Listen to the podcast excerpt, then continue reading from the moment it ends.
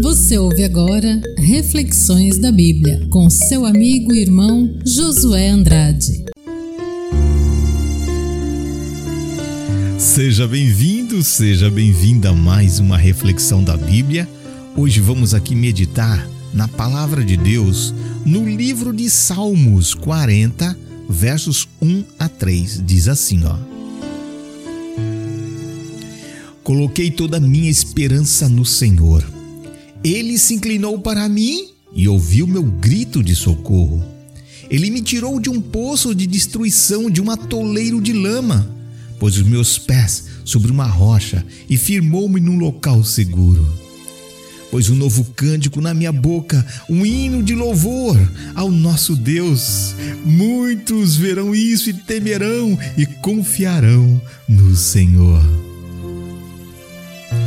Meu querido amigo, minha querida amiga, você já se sentiu como se estivesse no fundo de um poço, hein? Assim como Deus livrou Daniel, José e tanto outros de poços sem saída, Deus também te livrará de toda situação difícil, hein? Você crê nisso? Olha, Talvez você esteja aí com a vida toda bagunçada ou não saiba como vencer os seus conflitos internos. Mas o importante é você esperar somente em Deus pelo seu milagre nunca nas pessoas, viu? Só Ele pode te dar dias melhores e fazer com que outros vejam a mudança em sua vida. O salmista disse, né? Coloquei toda a minha esperança no Senhor. E você está colocando a sua esperança em quem, meu amigo? Ele continua dizendo assim, ó: Ele se inclinou para mim e ouviu meu grito de socorro.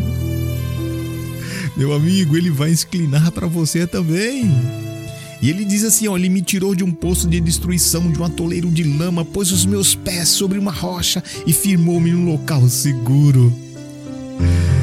Isso também, meu querido amigo, minha querida amiga, pode acontecer na sua vida se você continuar firme, mas firme em oração. Aí você fala para mim, Josué, eu não tenho mais vontade de orar. Querido amigo, seja transparente com Deus. Explique isso para Deus. Explique toda a situação.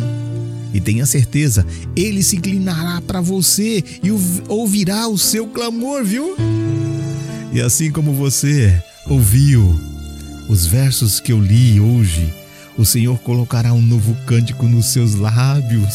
Ou seja, você não pode mais sair aí cantando sobre os seus problemas, sobre as suas dificuldades, sobre quanto as coisas estão ruins ou quanto você é incapaz. Não! Você precisa cantar a vitória e enxergá-la antes mesmo de chegar, viu? Isso, meu amigo, é ter fé. E se alguém perguntar: Como você está? Como você está se sentindo? E a sua atitude deve ser, sabe como?